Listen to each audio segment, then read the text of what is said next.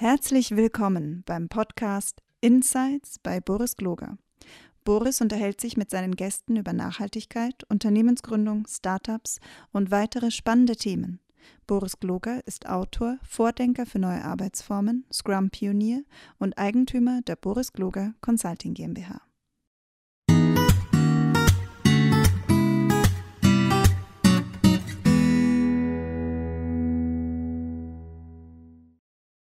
Hallo und herzlich willkommen. Wir sehen uns heute hier in unserem Meetingraum Mut äh, in Wien. Ich habe mir die Franziska Krieg eingeladen.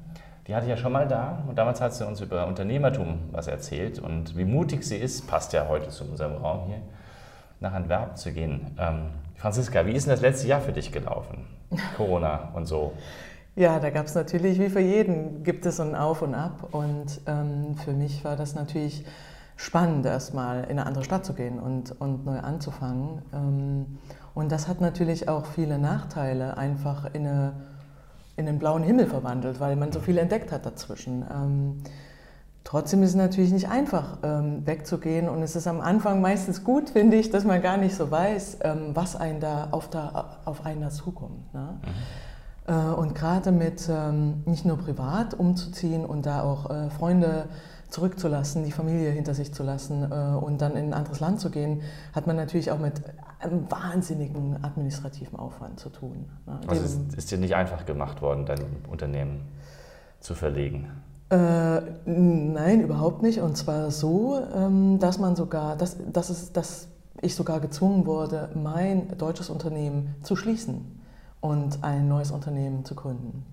Das fand ich sehr überraschend. Warum ist das in Europa so schwierig? Also ich meine, du bist dann nur in der EU von einem Land zum nächsten marschiert. Genau, ähm, und das habe ich tatsächlich auch gedacht. Und man muss auch sagen, dass ähm, Europa es doch geschafft hat, das in vielen Bereichen ziemlich einfach zu gestalten.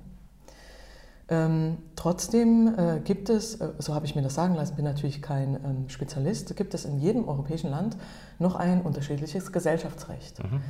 Äh, und äh, wenn du dann in, in Deutschland eine GmbH hast, dann äh, untersteht die natürlich deutschem Gesellschaftsrecht und ist nicht kompatibel mit ähm, einer europäischen Unternehmensform.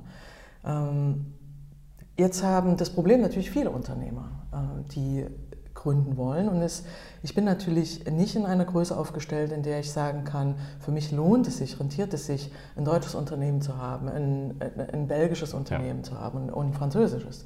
Äh, dafür bin ich viel zu klein. Äh, auch, äh, und da, dann hatte ich daher überlegt, meine Firma von Deutschland umzuziehen nach mhm. Belgien, ähm, nachdem es mir auch schwer gemacht wurde, mein deutsches Unternehmen in Deutschland zu belassen und im Ausland zu wohnen. Wenn man das nämlich als Geschäftsführer macht, einer GmbH, dann wirst du mit solchen Steuern belegt, dass äh, sich das, das Unternehmen für dich eigentlich nicht mehr rentiert. Also bei einem kleinen Unternehmen rechnet sich das nicht. Absolut. Das geht genau, nicht. Das genau. krieg, kann, kann ich nur machen, weil wir schon groß genug sind. Genau, exakt. Ähm, das weiß man natürlich nicht und man kümmert sich natürlich als Unternehmer oft ums Business und natürlich auch um die, äh, ums Personal, um die Kunden. Das heißt, um dein Gesellschaftsrecht kümmert sich dein Anwalt, der aber auch mit, mit dem natürlich nicht tagtäglich zu tun hat, in, weil er natürlich auch nur Kunden betreut, die wiederum in deiner Größe ja. agieren. Ähm, und ähm, äh, dann habe ich äh, versucht, also war der nächste Schritt, habe ich gedacht, okay, ich habe die deutsche GmbH äh, und äh, nehme die einfach mit nach Belgien. Jetzt hatte ich äh, natürlich auch ein Markenrecht, äh, in, also mein Markenrecht genutzt in Deutschland, hat es für Europa, europaweit hatte ich meine Marke geschützt. Mhm. Außer in Belgien, da gab es nämlich eine ähnlich funktionierende Agentur. Und dann habe ich gedacht, okay, also das wird ein bisschen schwierig, aber das geht schon. Ähm, dann habe ich diese Firma in Belgien angemeldet und dann stellte sich aber heraus, dass mich der deutsche Staat quasi mit meiner GmbH nicht einfach so gehen lässt. Das heißt, das Umziehen einer Firma funktioniert mit dem deutschen Status der GmbH nicht so einfach, wie man sich das vorstellt. Und da lernt man dazu. Ähm, und das Einfachste ist natürlich dann komplett die deutsche GmbH zu schließen und im Ausland wieder neu aufzubauen. Auch das klingt nicht so kompliziert, klingt aber in dem Moment kompliziert, weil man natürlich, wenn man natürlich die GmbH komplett schließen muss, muss man alles komplett mhm. verkaufen, mhm. alles stilllegen. Das heißt, man verkauft selbst seinen Firmenwagen oder sein eigenes Auto, ja. komplett das Equipment und kauft sich das dann wieder ab. Ähm, das ist aber natürlich auch dann auch noch buchhalterische Vorgänge. Aber das macht es ein bisschen kompliziert, weil man doch privat dann zum Beispiel eine neue Sprache lernen muss mhm. und äh, dann versucht auch, ähm, sich in dem neuen System anzupassen. Und er schreibt natürlich viele Verträge im Ausland, die man eigentlich gar nicht versteht und einfach auf das Beste, auf das Beste hofft. Ne? Ja. ja genau. Ja, und ich glaube, der Fiskus macht es dann wahrscheinlich auch nicht einfach, weil einfach ist eine Firma Platz zu machen, der einen Wert drin steckt. Ist dann auch nicht so einfach wahrscheinlich. Oder war das? Ähm, das, ähm, das halte ich dann einfach nur für ein Rechenexempel. Okay. Das wird dann einfach durchgerechnet und du, ja, und dann du verkaufst alles kriegst den Rest quasi ausgezahlt. ja, aber das ist ja, ich meine, ja, genau. was ich ja faszinierend finde, ist ja ein richtiger Neuanfang. Ja. Also ich meine, das eine wäre, wäre jetzt, nach, ich meine, es ist ja fast der Klassiker, man fängt nochmal eine gleiche Firma in einem anderen Land an und weiß auch, wie das ist vielleicht ein bisschen rechtlich schwieriger. Aber du hast ja wirklich nochmal komplett neu angefangen. Du hast, bist jetzt auch nicht mehr so groß, wie du, wie du mal in, in, in der deutschen Firma gewesen bist.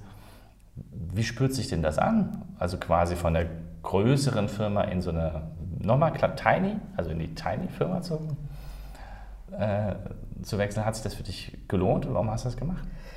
Ähm, das ist eine ganz spannende Frage, weil ich natürlich jetzt ähm, auch schon ein bisschen länger wieder im, im, im, Ausland bin und überlege, wachse ich denn jetzt wieder oder nicht. Also in Deutschland hatten wir ähm, ein, ein, ein, festes Team von, äh, ich sag mal, sechs, fünf bis sechs bis acht Mitarbeitern und haben aber mit sage ich mal, 20 Freelancern zusammengearbeitet.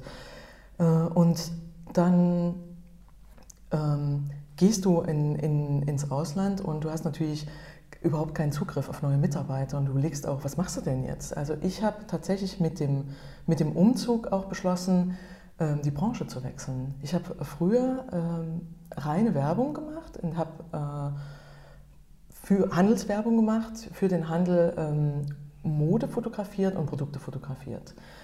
Und ähm, da ich aber eigentlich Architektur studiert habe, konnte ich das zwar ähm, ganz gut verbinden, weil ich, äh, Ingen äh, also ich, ich, ich, denke in Strukturen und konnte dafür gute Lösungen für den Handel zum Beispiel arbeiten. Und ich habe natürlich auch ein ganz gutes gestalterisches Auge, das heißt, ich konnte immer ähm, gute, ähm, gute Lösungen anbieten. Aber es war doch gar nicht so das, was so in meinem Herzen schlägt. Und jetzt kommt man so mit dem, mit dem, mit dem Alter, fragt man sich natürlich auch, passt das denn eigentlich zu den Werten, die ich mhm. in mir trage? Und ähm, da habe ich natürlich in der GmbH, und das trifft, glaube ich, jeden Geschäftsführer, dass sich die Firma entwickelt und ähm, man entwickelt sich selber mhm. und natürlich die Firma sich irgendwie parallel zu dir entwickelt und du weißt gar nicht, Mensch, bin ich das dann eigentlich noch? Ähm, habe ich die die verfolge ich die gleichen Ziele, wie hat sich denn mein Leben verändert? Und ich habe festgestellt, dass ich ähm, natürlich mit dem mit werdendem Alter natürlich auch über ähm, Umwelt nachdenke, über Nachhaltigkeit nachdenke und äh, festgestellt habe, dass die ganze Handelswerbung natürlich für mich überhaupt nicht mehr relevant ist. Mhm. Ähm, ich fahre meinen Konsum massiv zurück und erlebe auch in meinem täglichen Arbeitsumfeld, dass ich äh, natürlich nicht nachhaltig handeln kann. Mhm. In, und ähm, die, das summiert sich alles auf und dann denkst du, okay, wenn ich doch da jetzt komplett nochmal neu anfange in einem anderen Land, ähm, kann ich nicht da diese, diesen, diesen Punkt nutzen und einfach nochmal komplett neu anfangen und habe mich, ähm, habe auch überlegt, was, was, was, passt denn eigentlich zu mir, wer bin ich denn eigentlich? Und diese Frage schiebt man in der GmbH, weil man so viele Sachen zu tun hat, jeden Tag natürlich immer schön vor sich her. Das geht auch einfach, mhm. weil man ja so viele Sachen zu lösen hat, sich um Mitarbeiter kümmern muss, um die Kunden kümmern muss und man denkt über sich selber nicht mehr nach und dann dachte ich, okay, also jetzt äh, bin ich gezwungen. Äh, und äh, habe tatsächlich gesagt, äh, meine Werte sind ähm, Schönheit und Ordnung. Mhm. Ähm, und habe natürlich mich auch nochmal viel belesen und ähm, habe tatsächlich auch, jetzt schweife ich ein bisschen ab, gelesen, dass wir in unserer Arbeitswelt tatsächlich ähm, nur zwei Dinge tun, nämlich einmal, wir entscheiden uns einmal, das Leiden von Menschen zu verringern oder wir entscheiden uns dafür, das, Men äh, das Leben für andere Menschen schöner zu machen und einfacher zu gestalten. Mhm. Und ich bin natürlich nicht der, der Leiden ähm, lindert, das bin ich als Typ nicht, das merke ich immer wieder. Ich bin schon jemand, der möchte, dass es ein Mensch schöner hat und einfacher hat. Mhm. Und ähm, und Entschuldigung, gibt's, gibt's nur, also ist, ist das eine Dinktion? Also entscheidet man sich unbewusst ja. für das eine oder das andere? Genau. Weil das war mir so noch nicht klar. Okay, mhm. cool. Ähm, komme ich vielleicht, kommen wir nachher nochmal drauf zurück, das ist ein ganz spannendes Thema. Und dann habe ich gesagt, okay, also ich bin schon jemand, der was schöner machen möchte und ich arbeite auch gern natürlich mit Unternehmern zusammen. Ich arbeite aber auch natürlich gern mit Familienunternehmen zusammen, mhm. mit äh, ähm, Menschen, wo ich sehe, dass es denen durch meine Arbeit einfach, dass die erfolgreicher werden, dass es denen besser geht, mhm. ähm, dass die vielleicht leichter leben können und ähm, bin aber komplett weg von der Mode zurück zu meinen Wurzeln, nämlich zur Architektur und ähm, fotografiere jetzt ausschließlich, muss man sagen, für Architekten, Museen, Künstler. Und das war natürlich auch ein Sprung in eine komplett andere Branche, die auch einen massiven finanziellen Wechsel mit sich bringt. In der Mode verdient man oder kann man richtig viel Geld verdienen im Handel. Das geht, das hat sich jetzt mit Corona natürlich auch alles geändert. Äh, in der Architektur, mit Kunst, in dem Bereich, in dem ich arbeite, ähm, sieht das natürlich anders aus. Mhm. Da ist mir der Wechsel leicht gefallen, weil es in Belgien andere, ähm, eine andere, andere Werte in der Gesellschaft auch gelebt werden. Mhm. Also es ist vielleicht nicht so gut, wenn ich das teuerste Auto fahre. Äh, es ist auch nicht gut, wenn ich immer nur Markenklamotten anhabe, sondern es geht eigentlich darum, wer bist du selbst und äh, damit kommst du natürlich finanziell auch viel einfacher klar. Du hast also mhm. dieses, dieses ständige Vergleichen, äh, das wir in Deutschland haben und auch unbewusst einfach mitmachen und ich auch mitgemacht habe, das gibt es in Belgien, ist das nicht so stark ausgeprägt. Und damit hat sich das eigentlich ganz gut ausbalanciert. Und ähm, ich kam erstmal in einer kleineren oder in, in, mit dem Sprung erstmal klar. Das heißt, in Deutschland viele, ich schweife total ab, egal, macht nichts. Macht nichts. Wir haben in, massig Zeit. Genau. In Deutschland hatte ich die Firma, ich sage jetzt einfach mal mit, ähm, ähm, gefühlt sind das zehn Leute, mit denen du da permanent zusammenarbeitest und dann auf einmal bist du allein. Und ähm, das bringt als Unternehmer mit sich, dass man auf einmal sich frei fühlt, man kann wieder alles entscheiden. Mhm kann ich gut nachvollziehen. Äh, man äh, muss niemanden mehr fragen, man kann aber auch niemanden mehr fragen. Mhm. Austausch ist einfach nicht mehr, der ist nicht mehr da. Also das vermisst man nicht immer, weil man ähm, Austausch auf, mit, denselben, mit derselben Problematik auf einer Augenhöhe ähm, mit Mitarbeitern nicht immer haben kann, mhm. weil man natürlich andere Verantwortung trägt. Ähm, aber auf einmal sind die komplett weg. Und dann merkt man natürlich, wie, wie, wie groß die Freiheit auf einmal wird, aber auch wie verwöhnt man natürlich war. Also das fängt zum Beispiel an, dass man dann ähm, sein Firmenauto, also das Firmenauto muss in die, in die Garage, also in die Werkstatt und dann denkt man ja, also jetzt muss das selber machen. Ja. Äh, und das, äh, das klingt natürlich, äh, das, das ist ein ganz blödes Beispiel, aber das hat man natürlich bei komplexeren Themen natürlich auch. Da fehlt einem natürlich, da fehlt einem das Feedback und das muss man dann selbst lösen. Und das finde ich aber so in meinem, in meinem in meinem Alter, in meinem Lebensalter, alles wieder selbst zu entscheiden, eigentlich ganz, ganz angenehm. Ne? Also ich muss jetzt wirklich... Also wird man nochmal selbstwirksam, sozusagen. Genau, genau. genau. Das, äh, das finde ich äh, ganz spannend und, und, und gut. Und jetzt ähm, arbeite ich alleine, äh, habe tatsächlich auch ähm, durch die sprachliche Barriere, ich muss jetzt sagen, ich habe jetzt nach... Äh, in Corona, äh, während Corona habe ich jetzt eine Sprachschule besucht und äh, spreche jetzt mittlerweile Gott sei Dank fließend Flämisch. Ähm, trotzdem äh, kann man, ist, traut man sich einfach noch nicht, einen Dienstleister anzurufen und die zu bitten, sich um, um so Kleinigkeiten wie IT zu kümmern. Man mhm. probiert es natürlich alles wieder selbst zu machen. Äh, das hält dann auch fit. ähm, aber man muss sich natürlich irgendwie erstmal wieder runterschrauben was äh, für mich, äh, das, ist, äh, das ist schön, was für mich schwierig ist, dass ich habe ja vorhin gesagt, meine Werte sind Schönheit und Ordnung. Mhm. Das heißt, in der, in der Firmenstruktur, die ich vorher hatte, auch wenn sie ziemlich gleich war, war ich so organisiert, dass ähm, wir alle in der Firma mit den gleichen Werkzeugen gearbeitet haben, mit dem gleichen System. Ähm, das war äh, total beeindruckend, als ich bei dir war im, im Fotostudio und das war wirklich, also das war schon Lean Management auf einem High Level, mehr oder weniger. Also das war wirklich alles aufgeräumt und da hat alles gepasst. Und Ich bewundere das. Ich selber kann es nicht. Ich bewundere das nur immer bei anderen Menschen, die das hinstellen können, die das dann auch erhalten können. Ja, ja, also das war, das tatsächlich, wenn man auch neue Mitarbeiter einstellt, natürlich für die ein Hindernis. Ne? Also wenn man, das war tatsächlich so ordentlich, also ein plakatives Beispiel ist, dass man den Rollcontainer hat und da liegt bei jedem exakt die Schere im zweiten Fach, das weiß bei mir jeder, und da liegt auch ein Locher und da liegt natürlich auch ein Tacker und es gibt auch, ähm, die Stifte liegen im ersten Fach und so weiter. Und es gibt natürlich auch Fächer, die sind privat. Ähm, da geht man nicht dran, das würde man sich auch nie erlauben, das ist eine Hürde. Äh, und so funktioniert das auch digital.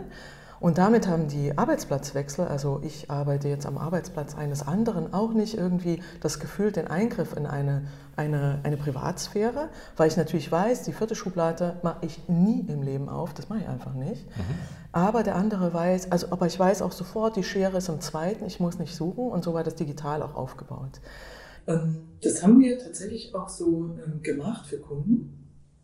Wir haben das ähm, äh, für, für, jeden, für jedes einzelne Projekt haben wir das so ähm, abgespeichert, sodass wir immer wieder produzieren können mit der gleichen Qualität, die wir vielleicht vor fünf Jahren produziert haben. Und dieses Ganze, was wir da aufgebaut haben, das haben wir so Rezepte genannt, ähm, das brauche ich natürlich heute jetzt nicht mehr, weil ich mich nur noch alleine organisiere. Mhm. Und äh, das ist was, wo ich denke, das ist echt ein bisschen schade, weil das hat eigentlich ziemlich gut funktioniert. Und jetzt muss ich mich nur noch selber organisieren. Ich weiß natürlich, wie das alles läuft.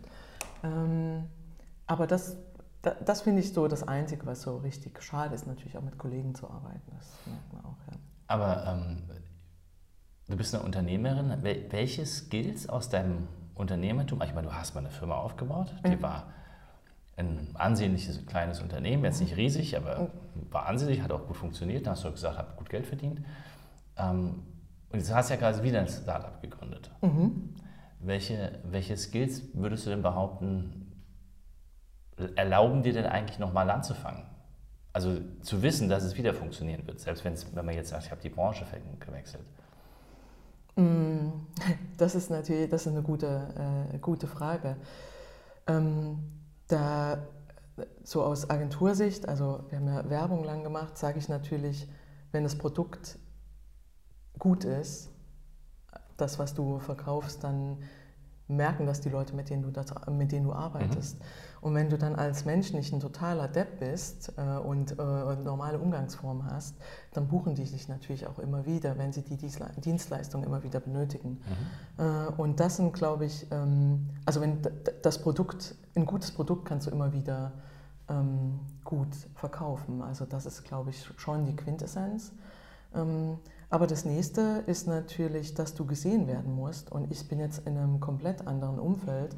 Und ich, Corona hat es mir echt schwer gemacht. Ich kann natürlich jetzt nicht von Mund-zu-Mund-Propaganda leben. Mhm, ja. Das ist komplett weg, weil ich natürlich, bin natürlich zu einem Moment in ein Land gekommen, in dem wir einen Lockdown, also äh, äh in einem Lockdown gelebt haben und ich vielleicht zwei Kunden hatte.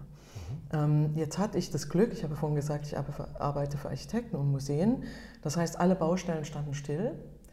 Ich konnte, konnte aber in, auf Baustellen natürlich endlich mal relaxed arbeiten, weil da keiner umhergeflitzt ist und natürlich auch keine Sicherheitsprobleme groß gab. Und die Museen waren leer. Ich musste natürlich nicht äh, auf bestimmte ähm, Tage achten. Also in einem, zum Beispiel in einem Museum weiß man, Museen sind meistens montags zu.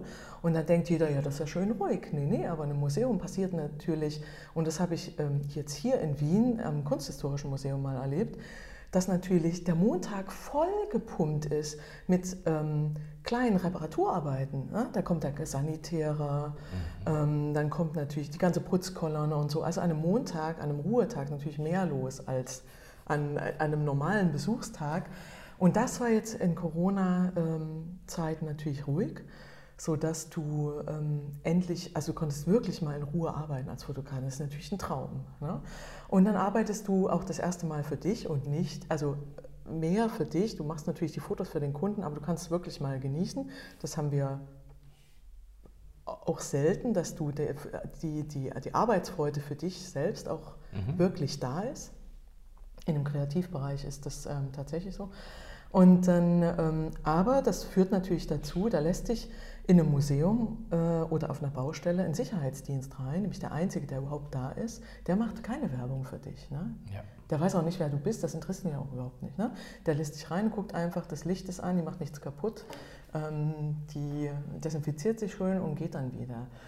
Und da ähm, ein Unternehmen aufzubauen ähm, ohne äh, Mund-zu-Mund-Propaganda ist natürlich extrem schwierig. Ähm, das, das muss man schon sagen. Auf der anderen Seite waren die Leute natürlich viel mehr zu Hause und gerade ähm, kreative Berufe äh, produzieren auch für sich selbst. Ne? Mhm. Also Künstler haben wahnsinnig viel produziert. Ähm, Architekten haben endlich Zeit gehabt, in Ruhe über ihre Entwürfe nachzudenken ähm, äh, und nicht gestresst äh, ständig Telefonanrufe zu haben.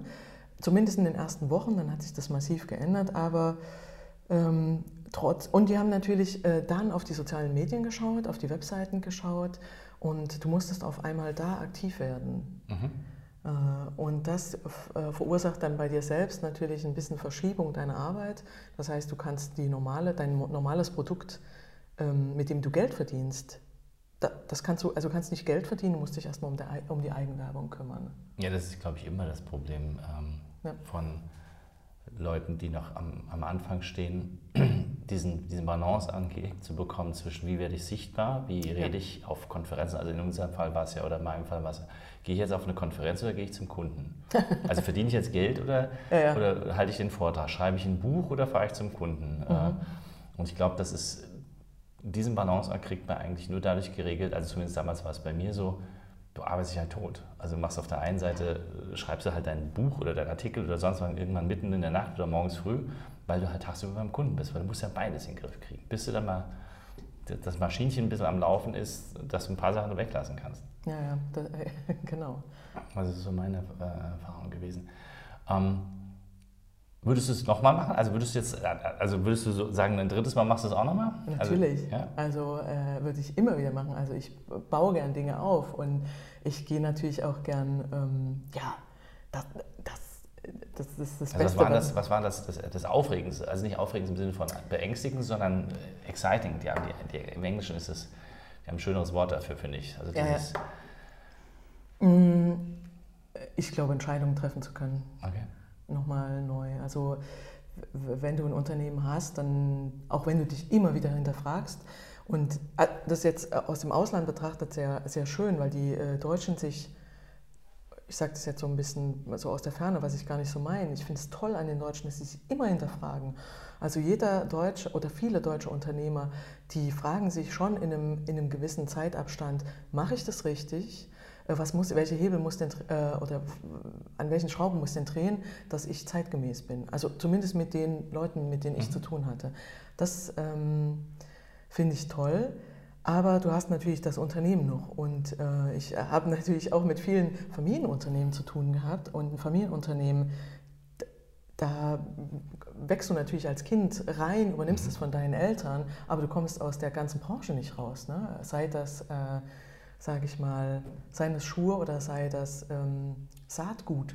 Mhm. Ja, du, du bist damit verhaftet, du interessierst dich auch dafür, aber vielleicht sind deine, bist du äh, aufgewachsen mit einem ganz anderen Wert, also für dich, du hast ganz andere Werte entwickelt zum Beispiel und eigentlich interessiert dich das überhaupt nicht und dann fällt es dir schwer, deine Familie hinter, also du musst dich dann ja. entscheiden für Familie oder gegen Familie und wenn dich für Familie und Familienbetrieb, der auch Sicherheit natürlich bietet, finanziell oder ähm, im, im, im kompletten, also im Konstrukt, äh, dann musst du dich natürlich committen zu dem Produkt, auch wenn das vielleicht gar nicht... Ja, und ganz viel Historie dann genau, ja auch. Also genau. habe ich noch gar nicht drüber nachgedacht. Also mir ist ja nur aufgefallen, ist ja bei mir jetzt auch so, wir sind jetzt auch zehn Jahre alt, das Unternehmen macht schon Dinge aus dem eigenen Leben heraus, ja. finde ich. Also da, also ja, ich finde es alles positiv mhm. und gleichzeitig denkt man sich manchmal schon, boah, ist das noch das, was... Ähm, was genau zu einem passt und ist das jetzt das, was man gerne anstoßen möchte.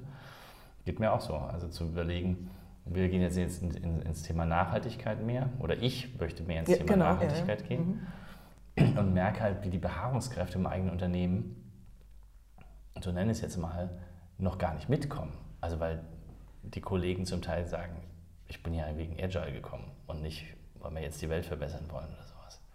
Ja, das, und, und, und, das ist nur so ein Aspekt. Oder, oder auch Prozesse, die du dann hast und denkst dir, ja, das war alles mal einfacher. Und plötzlich haben wir Reiserichtlinien und ich weiß nicht alles und denkst dir, brauchen wir die überhaupt noch? Ja, ja, ja. Das ist, da bist, dafür bist du natürlich auch der Unternehmer, der das Ding äh, führt. Und äh, ja, klar. Aber ich wollte dich jetzt nochmal was fragen, weil das diese Idee mit dieser Schönheit, wie hast du das genannt? Ich will an der Schönheit der Dinge arbeiten oder an Verändern der Leiden oder nee, Genau, Menschen also ich habe ähm, ähm, mit, dem, mit dem Wechsel ins Ausland mhm. fragst, und mit meinem Alter, ich bin jetzt 46, ähm, ich habe natürlich diesen privaten Wechsel auch gemacht. Ich bin ins Ausland gezogen, ähm, nicht mit einem Partner. Ich habe jetzt also auch eine neue Partnerschaft im Ausland und habe auch meine Familie ist noch in Deutschland. Das ist also ganz viel hat sich verändert. Dann fragst du dich natürlich auch, Mensch, kann ich jetzt irgendwie im Leben, mache ich denn da alles richtig? Und ähm, ich lese auch viel, ohne dass für mich zu ähm, esoterisch werden darf. Das mag ich nämlich nicht. Äh, das muss für mich alles, ich bin ja irgendwo doch noch Ingenieur, das muss für mich alles, das müssen alles Fakten sein, da kommt die Ordnung wieder durch.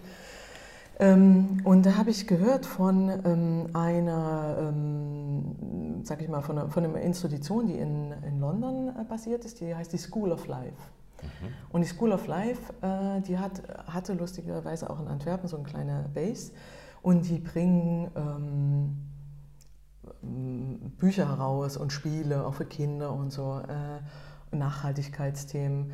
Und was ich an den mag, dass die ziemlich ehrlich sind. Also und die haben, ich habe angefangen mit so einem kleinen Buch, äh, natürlich um direkt in die Mitte zu, äh, in, in, in reinzustechen, ähm, The Meaning of Life habe ich mhm. dann.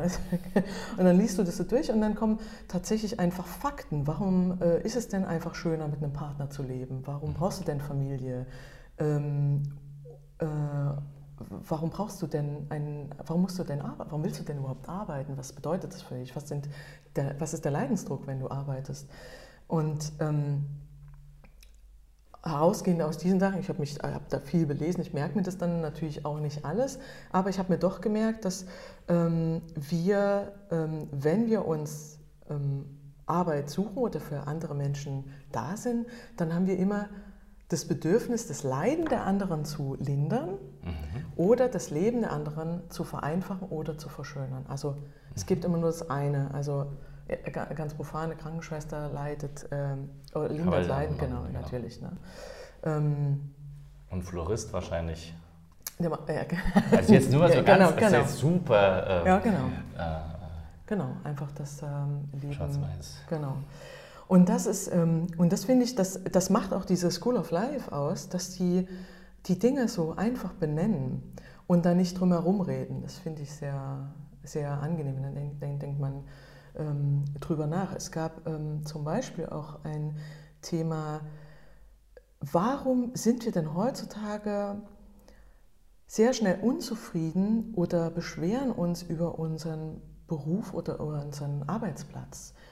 Ähm, ist das überhaupt ähm, the job to love? Ist das das, was ich jetzt hier mache in meinem tagtäglichen Sein? Ist das das, was ich eigentlich, ähm, macht mir das Spaß? Kann ich lange in meinem Beruf äh, bleiben? Jeder fragt sich, bin ich eigentlich hier richtig? Muss ich mir nicht einen neuen Job suchen? Ähm, und das ist in europaweit ziemlich ähnlich, die Situation.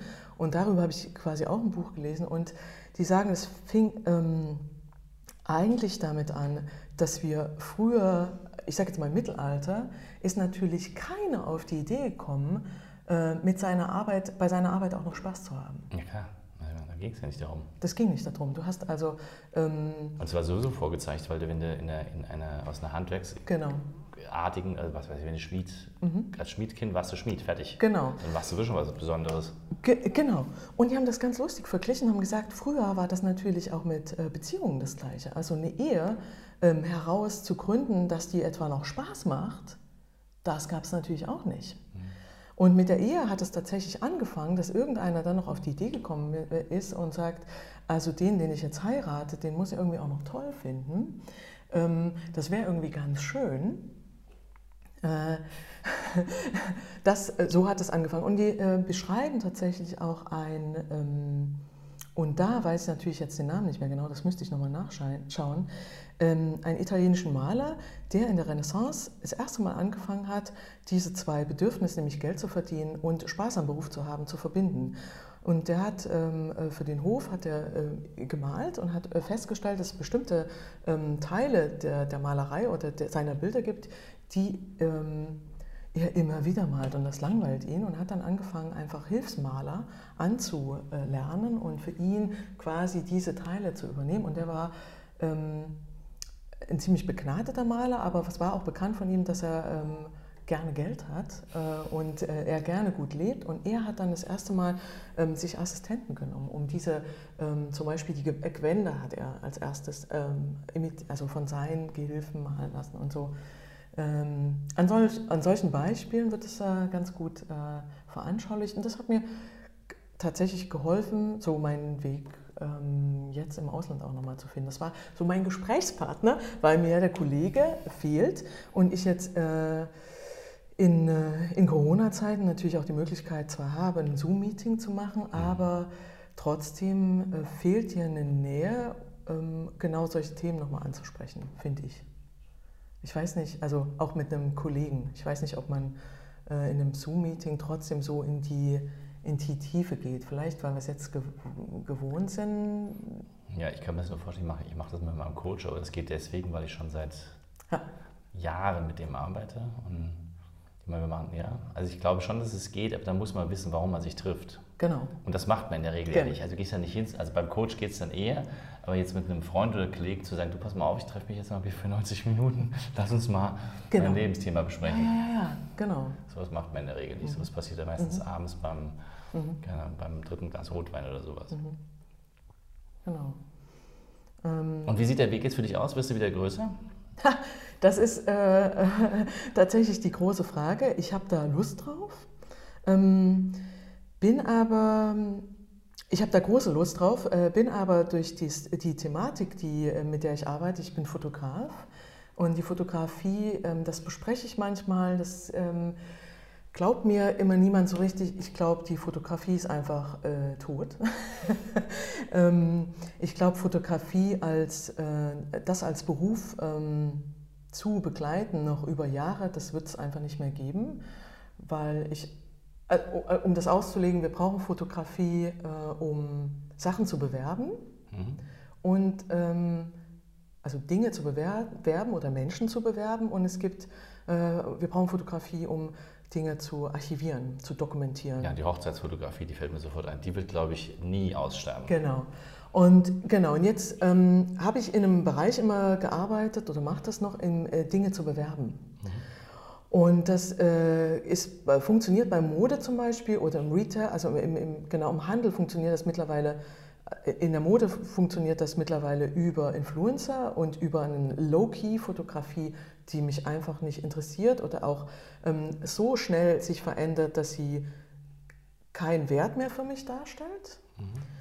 Ähm, das kann auch, also natürlich, eine Influencerin ist keine Fotografin, die kann das auch nicht, aber die kann eine Stimmung einfangen und es ist genau für den Endkunden genau richtig. Das heißt, er braucht auch überhaupt nicht mehr, er braucht keine tolle Fotografie, bei dem vielleicht die Emotion fehlt und die Influencerin hat das vielleicht viel besser geschafft. Ähm, und dann die, der Rest der Produktfotografie wird mittlerweile sehr, sehr viel mit äh, CGI gemacht, also mit äh, ähm, Computer Generated Imagery. Das heißt, die Coca-Cola-Flasche, die Cola-Flasche, die wir ähm, auf, dem, auf dem Plakat sehen, die ist natürlich nicht mehr fotografiert. Mhm. Ähm, das heißt aber, Autos machen die mittlerweile so. Genau. Ich habe das mir angeschaut, das ist ja irre. Ja, irre. Also, ja, ja. Wahnsinn, das ist auch, das ist auch toll. Aber da braucht es natürlich auch keinen Fotografen mehr. Äh, äh, und dann, äh, ich denke ja, ich denke ja mit, ich, also ich, als Unternehmer muss ich natürlich meinen Weg finden. Ähm, und das trifft jede Branche so. In der Branche Kunst und Architektur trifft es das genauso. Ein Architekt, der auch noch Geschmack hat, der macht entweder die Fotos selber, weil es für ihn reicht, für die Website, die Kameras immer besser werden, das iPhone immer besser, ist Wahnsinn, was die Telefone heutzutage ähm, für eine Qualität bringen.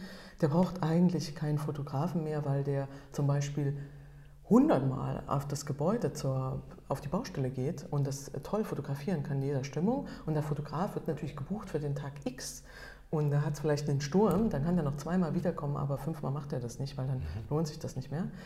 Ähm, und, ähm, oder er hat natürlich, und das ist heute auch gang und gäbe, dass jeder Architekt natürlich auch CGI macht, das, das, das, das Ding ist 3D entwickelt. Die, du kannst das teilweise überhaupt nicht mehr unterscheiden. Ist das ein Foto, ist das äh, generiert? Ja, das Wie mit dem DWG-Plan entwickelt und dann hast du das, Genau. das Ding ist fertig Das und dann gibt es wahrscheinlich, da brauchst du ein gescheites Computerprogramm, das dir die Schatten wirft und Genau. Ja, je genau. nachdem, wie viel Asche du ausgibst, Ja. ist das dann halt ein Genau. wunderschönes Rendering oder es ist halt nur eins, das mal gerade für den Häuslerbau langt. Genau. So, und da, wenn man ehrlich ist, also natürlich gibt es immer noch äh, so Nischen und es wird immer noch einer gebraucht, aber ähm, der Markt wird immer, immer kleiner. Äh, und dann gibt es aber noch ähm, die Archivierung und Dokumentation. Und dann war auf der Hochzeitsfotografie, hast du jetzt gesagt, der ganze Journalismus baut auf Dokumentation, Archivierung auf. Und ich habe mir jetzt die Nische tatsächlich gesucht, die, ähm, die für mich momentan, und das mal gucken, ähm, äh, die funktioniert. Und das heißt, ich dokumentiere für Museen bestimmte Ausstellungen. Ich dokumentiere für Künstler ähm, ihr Werk, was sie gerade äh, produziert haben. Die Aber es ist aber wieder der Klassiker, du spezialisierst dich wieder. genau. Ich behaupte ja, dass es immer so funktioniert. Also es geht nur durch Über- die ja. Spezialisierung der Spezialisierung der Spezialisierung. Also wenn es die Dokumentation ist und dann, was- keine Ahnung, später werden die Hochzeitsfotografen, um dabei zu bleiben, der eine wird sagen, ich mache es nur noch im Park und der nächste wird sagen, ich mache es nur Genau, noch im... genau. So also- ist schon so, genau, Ne? funktioniert so, genau. Und, und du hast halt jetzt die, die Nische gefunden für ähm, Museen, wobei ich ja faszinierend finde, dass das funktioniert, weil ich gedacht hätte, das ist jetzt wieder eine Nische, die eigentlich aufgelegt ist. Das müsste ja eigentlich jeder machen, oder? Also jeder, der, die müssen doch eigene Fotografen zum Teil haben. Ähm, Also nicht, dass sie jetzt ihr Geschäftsmodell klaut, aber also du meinst jetzt die, die Museen oder die ja, also Künstler- wenn du sagst Dokumentation von, von, von Künstlern, genau. also das muss doch, Ja, das, äh, also tatsächlich ist die, die Nische ist so eng, dass du äh, da als Unternehmer natürlich denkst, ja, wie baue ich denn da? Und da, da, da, braucht es natürlich nicht so viele Fotografen. Ich, wie kann ich mir jetzt ein Unternehmen wieder aufbauen? Das funktioniert natürlich nicht. Ne? Also da bist du allein schon manchmal zu viel. Nein. Aber das sind natürlich alles Kreativlinge und Kreativlinge haben auch ein, ein großes Netzwerk, das heißt, die kennen immer einen Fotografen. Ne? Also jeder Künstler hat da irgend noch ähm, einen Studienfreund und der kann das total gut und der macht mir das jetzt. Das heißt, da finanziell auch erfolgreich zu sein, ist ähm, da, das schon knifflig. Ähm, ich habe da Gott sei Dank ähm, viel Glück oder mir, mir macht das so viel Spaß, dass ich mittlerweile gebucht werde. Tatsächlich ist der Sitz, das war mir auch nicht so bewusst, das ist jetzt ein glücklicher Zufall, der Sitz äh, in Antwerpen gar nicht so schlecht, weil ich bin schnell in Frankreich. Mhm. Also ich werde jetzt in Frankreich recht oft gebucht, in Belgien gebucht und in Deutschland gebucht und ich sitze da gar nicht so schlecht. super. Das ist ähm, ganz gut.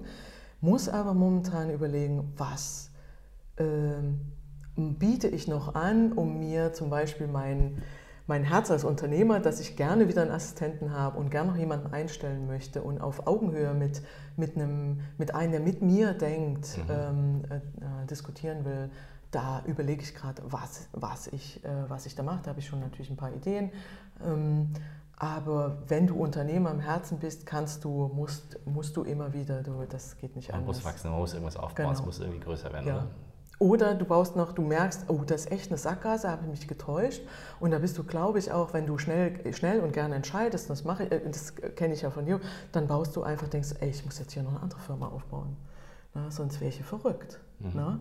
Also, und das mein, also ich überlege natürlich auch schon, wie weit funktioniert das? Muss ich nicht jetzt schon anfangen, eine andere Firma aufzubauen, noch daneben, die sich mit meinen Werten beschäftigt, die ich vielleicht in einem anderen Feld noch ähm, Ja, also die Erfahrung, das kann ich jetzt bestätigen, das geht jetzt mir auch gerade so. Also nicht, dass ich sage, äh, meine Consulting-Firma wäre irgendwie verkehrt oder sonst irgendwas, aber jetzt habe ich QLab gegründet und dann fängt man plötzlich an zu sehen, das ist ja fast aufgelegt, jedes Mal, wenn man ein Problem sieht oder eine Opportunity, eine Firma hinzustellen, zu sagen, mach halt nur noch eine, ist ja egal. Ja. Also, und, und das habe ich jetzt aber auch erst gelernt, dass wie, also das erste Mal finde ich ist so wie sein eigenes Baby und dann hängst du dich da rein und machst und tust und denkst, das ist es jetzt, Ja, ja. bis du dann irgendwann merkst, das Ding die riecht ein Eigenleben. Ja, genau.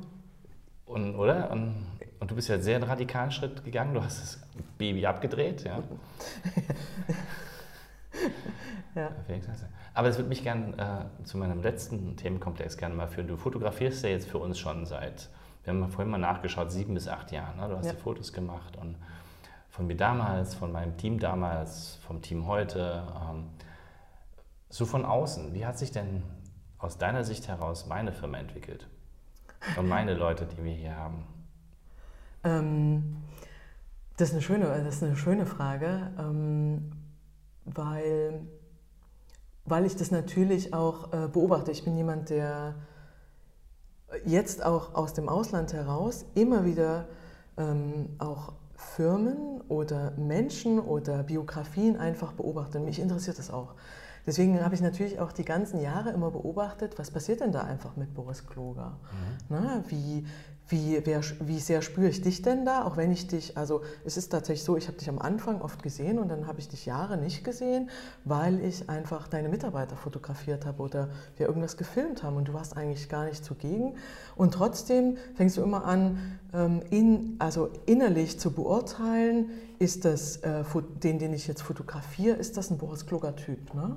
Oder ist er das nicht? Warum ist er das nicht? Warum habe ich jetzt, fühlt sich das anders an?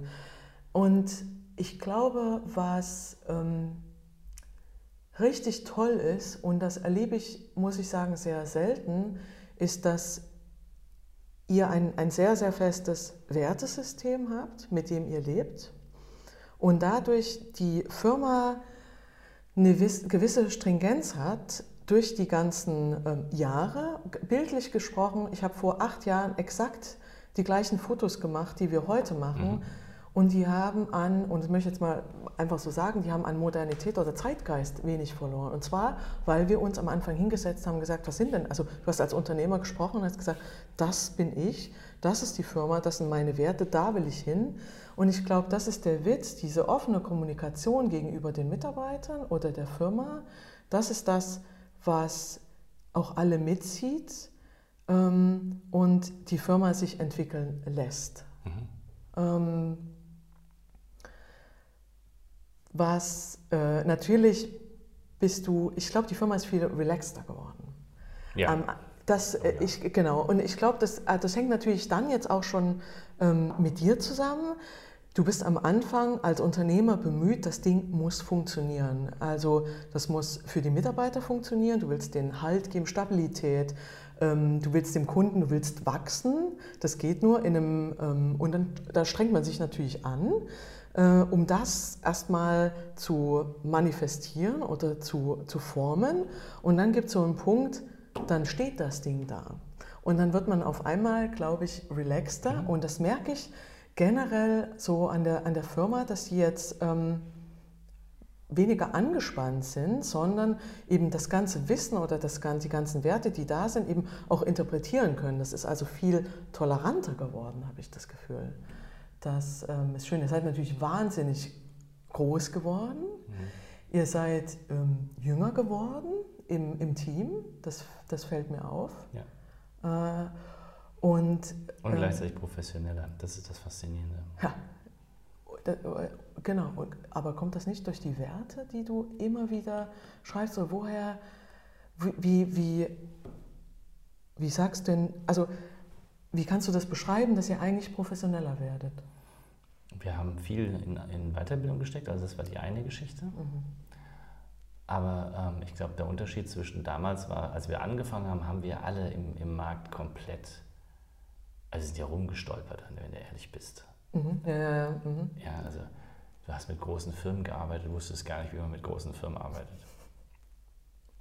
So ist das gewesen. Wir haben geglaubt, Agilität oder unsere Management-Frameworks funktionieren, aber ob die jetzt wirklich funktionieren, da kommt auch, kam natürlich auch diese Anspannung her, nicht? Also, ja, du musst es ja jedes Mal beweisen, dass es genau, funktioniert. Genau. Und heute können ähm, ähm, Mitarbeiter und Kollegen, die hier sind, die können eigentlich darauf vertrauen, dass es funktioniert, weil es bewiesen ist, dass es funktioniert. Ja. Es ist ja nicht mehr so, ähm, dass heute die Management-Frameworks an sich in, in äh, Zweifel gezogen werden. Es gibt natürlich immer noch Menschen draußen, die sagen, das jetzt funktioniert. Und dann kannst du sagen, ja, wenn du es noch nicht glaubst, kann ich jetzt auch nichts dagegen tun, mhm. aber mhm. dass es passiert ist. Und das erzeugt eine, eine Entspanntheit, mhm. aber auch ein, ein Kanon an Know-how, von dem man, dem man weitergeben kann. Also du kannst dann sagen, das, so ähnlich wie du das mit deinen, deinen Schubladen machst. Ja, ja. Ich weiß, genau, dass genau, meine Schere genau. immer da liegt. Ja. das funktioniert und das, das kannst du dann weitergeben. Und das erzeugt ein Stück weit, glaube ich, Professionalisierung. Ah, okay. Und, dann, und, und ja, Gelassenheit. Ja, ich, ja, ja. ich habe jetzt gerade äh, drüber nachgedacht, genau wie du das sagst, wenn du die über Jahre, die Erfahrung und die, und du weißt, dass, dass das funktioniert, dann kannst du eigentlich erst flexibel werden. Weil ich ähm, natürlich auch, äh, wenn ich jetzt so Start-up-Unternehmen sehe, die eine wahnsinnig gute Idee haben und dann scheitern, weil sie Weg, den Weg eines Unternehmens einfach nicht mitleben können. Ne? Dann, und dann geht die, die super Idee, die du in jungen, also die geht einfach zugrunde. Also ja, sie bleiben in der, also meine Beobachtung ist, dass entweder verkrachen sich die Teams, das ist die eine, der eine Grund, warum sie kaputt gehen. Und der zweite Grund ist tatsächlich, sie halten es nicht durch, auf ihre eigene Idee weiterzuhampeln. Also, genau. die, ja. ne, also das, was du jetzt machst, ist ja hochgradig mutig, zu sagen, ich nehme meine, meine, meine Nische, von der ich glaube ich, dass ich die ausprobiere und, und halte die während Corona auch durch und finde sogar dann heraus, dass jetzt kann ich in die Museen gehen und kann vernünftig arbeiten. Ja, ja, genau. Also man, kann, man sieht quasi die Chance anstatt das Problem. Ja. Ähm, und, und ich glaube, dass viele Startups das große Thema haben, dass sie nicht bei ihren Ideen bleiben und merken, also und auch glauben, dass eine Abweichung von der Idee gleich schon wieder was Neues ist. Aber äh, es ist nichts Neues zu sagen, ich mache halt jetzt in leeren Museen weiter oder ich muss halt eine Website jetzt bauen, sondern es ist halt nur die, das, eine, eine, erste Ableitung von mir aus, von, dem, ähm, von genau. dieser Idee. Und das habe ich den Eindruck, haben viele Startups nicht verstanden, die dann sagen, nach zwei Jahren funktioniert, ich muss was Neues machen. Nee, du musst dabei bleiben. Ja, genau.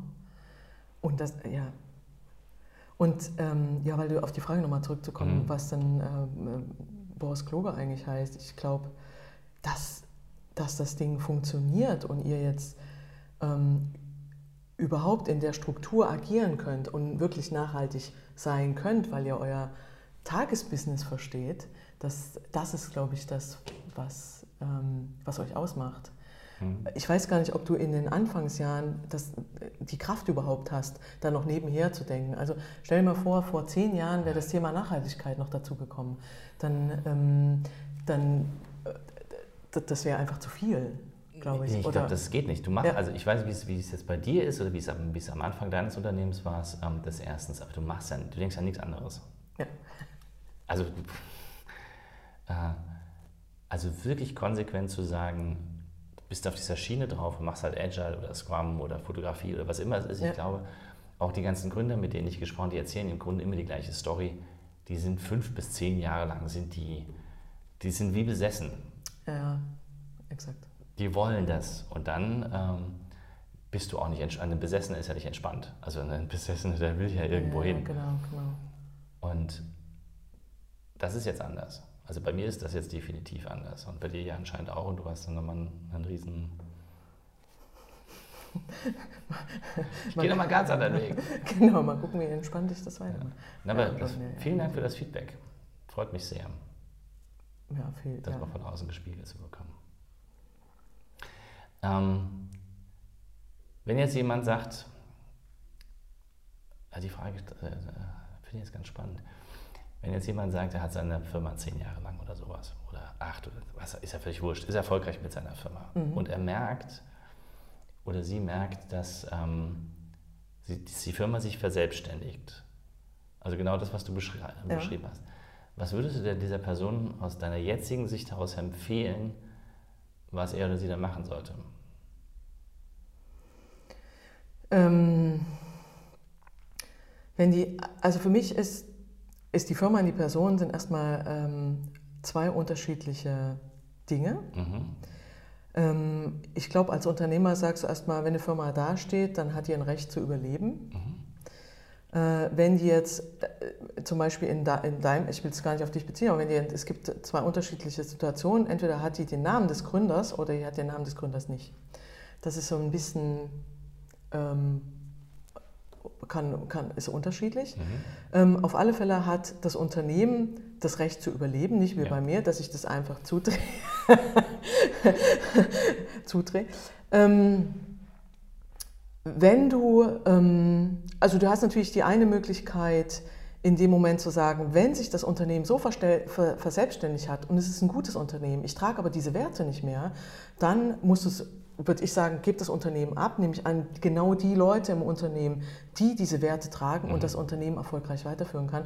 Und ich mit meinen, weil ich älter geworden bin oder weil ich anders bin oder sonst was, ich als Person trage die Werte nicht mehr, das ist aber toll, ich gründe irgendwas Neues, das finde ich ähm, ähm, legitim.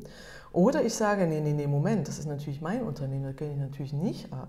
Ähm, äh, wie kann ich denn meine Werte in dem Unternehmen ähm, verwirklichen, wie kann ich das einbauen und baue dann an dem Ding weiter. Mhm. Also so kann ich äh, und äh, konzentriere mich auf, auf ähm, Dinge im Unternehmen, die, die ich eigentlich schon immer lösen wollte, weil da habe ich jetzt endlich die Flexibilität dazu. Mhm. Ja? Äh, oder mache die einfach, ja, ja, größer machen, es wäre für mich jetzt kein, kein Argument, weil ich andere Werte habe natürlich. Ja. Ich finde das ein guter Hinweis. Und ich habe auch noch nie diese Frage irgendwo, ähm, also dieses, dieses Thema, ich weiß nicht, ob dir das schon mal untergekommen ist, aber dieses Thema wird überhaupt nicht behandelt, nirgends. Also ich habe noch kein Buch, keinen Artikel, kein gar nichts darüber gefunden, dass Unternehmer diese Prozesse durchlaufen. Also das ja, stimmt. Ist, genau, ich, ja. ich mhm, glaube, es ist mhm. das allererste Mal, dass ich mit dir darüber, darüber, darüber reflektiere und spreche. Aber ich glaube, dass das allen passiert. Ja. Und ich habe das große Befürchtung, dass das vielen zu vielen passiert und die sind dann gefangen in ihrem Unternehmen. Also die, gehen, die, ja. die verstehen nicht, dass es dass Unternehmer und Unternehmen getrennt sind, dass sie einen gemeinsamen Weg gegangen sind, logischerweise, aber dass sie es, du kannst dich ja nur emanzipieren von deinem eigenen Unternehmen und das dann auch mal loslassen. Vielleicht Familienunternehmen hast du besprochen. Ja, ich, wie ja, viele genau. Familienunternehmer sind 80 und erklären ihren Kindern immer noch, wie es funktioniert? Genau, und bei Familienunternehmen, sorry, wenn ich unterbreche, da sehe ich das manchmal, äh, ich, ich sehe das ganz stark, dass äh, ein Familienunternehmen ähm, gegründet wurde äh, mit, einer, mit einer Vision. Und ähm, die Kinder oder Enkelkinder, die das ähm, übernommen haben, die tragen ganz andere ähm, Ideen mit sich. Ja. und die versuchen das manchmal sogar zu verändern. Und das ist überhaupt nicht gut weil die Ursprünge, das, die, das Ursprungsunternehmen mit den Ursprungswerten einfach ähm, ziemlich gut ist. Also ich nehme jetzt nochmal ja. ein Beispiel. Äh, ja, ja, das ist ein guter Punkt. Ja. Und die Kinder kommen natürlich mit einem Veränderungswillen. Die sind das sind andere Menschen. Ne? Tut das aber dann der Marke gut oder tut das nicht gut? Und die wollen natürlich der Familie gut tun. Die wissen, ich bin der Sohn, ich will, das, ist, das hat mein Vater aufgebaut, das hat mein Großvater aufgebaut. Die, die fühlen schon die Verpflichtung der Familie und wollen das toll machen. Aber ist das für die Ursprungsmarke gut? Ich finde das ein ganz interessanter Gedanke, aber wenn man das ernst nimmt und das Unternehmen sich wirklich verselbstständigt ja, an irgendeinem genau. Punkt, dann wäre es ja nur konsequent, das Unternehmen sich selbst zu überlassen. Also, das schon, sich selbst ja, zu genau, überlassen. Genau. genau. Und dann können es eigentlich nur die Menschen weitergestalten, die, die das mittragen können. Und ich glaube nicht, dass das, ich weiß nicht, ob das Kinder können.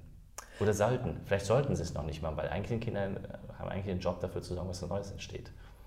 Genau, das, äh, genau das ist richtig. In einem, ja. Weil in einem, in einem Unternehmen, was kein Familienunternehmen ist, dann sagst du, okay, das sind natürlich die und die Mitarbeiter, du weißt genau, welche, welche Position, also wer das, du weißt es immer, wer das ist, ja. der das Unternehmen trägt und noch mehr für die Firma, mehr in dem, in dem Geiste der Firma lebt als du selber, da, da spürst du das ja auch dran. Ne? Ähm, in einem Familienunternehmen ist das viel kniffliger, glaube ich. Mhm. Viel. Das ist ein spannender Gedankengang. Da müsste man mal ein paar Leute. Ja, ja. Hast mir auch was gebracht, das werde ich mit ein paar Leuten nochmal in weiteren Podcast-Folgen ja. mir anhören und anschauen. Franziska, vielen Dank für deine Zeit. Vielen Dank. Und dass du dir das jetzt, ähm, dass du dich hast ausfragen lassen, finde ich sehr lieb von dir. Dankeschön. Vielen Dank. Also ich bin immer froh, dass du die, die Fragen stellst, die, die, die Fragen mir stellst, die mir sonst keiner stellt. Und das finde ich äh, generell an dir ja klasse. Das, äh, das äh, ist auch ein Grund, warum ich so gerne oder überhaupt mit dir arbeite. Ja, wir also arbeiten gerne mit dir, ja, weil man ja. macht die super Fotos generell. Und ihr könnt euch die nächsten Fotos bald wieder anschauen. Also in diesem Sinne, bis zum nächsten Mal, meine Lieben. Ciao. Danke. Diese und weitere Podcast-Folgen findest du auf Spotify, Apple Podcasts, YouTube und natürlich auf der Website www.insights bei borisgloger.com. Boris Gloger Consulting ist deine agile Strategieberatung. Besuch uns auf der Website www.borisgloger.com borisgloger.com.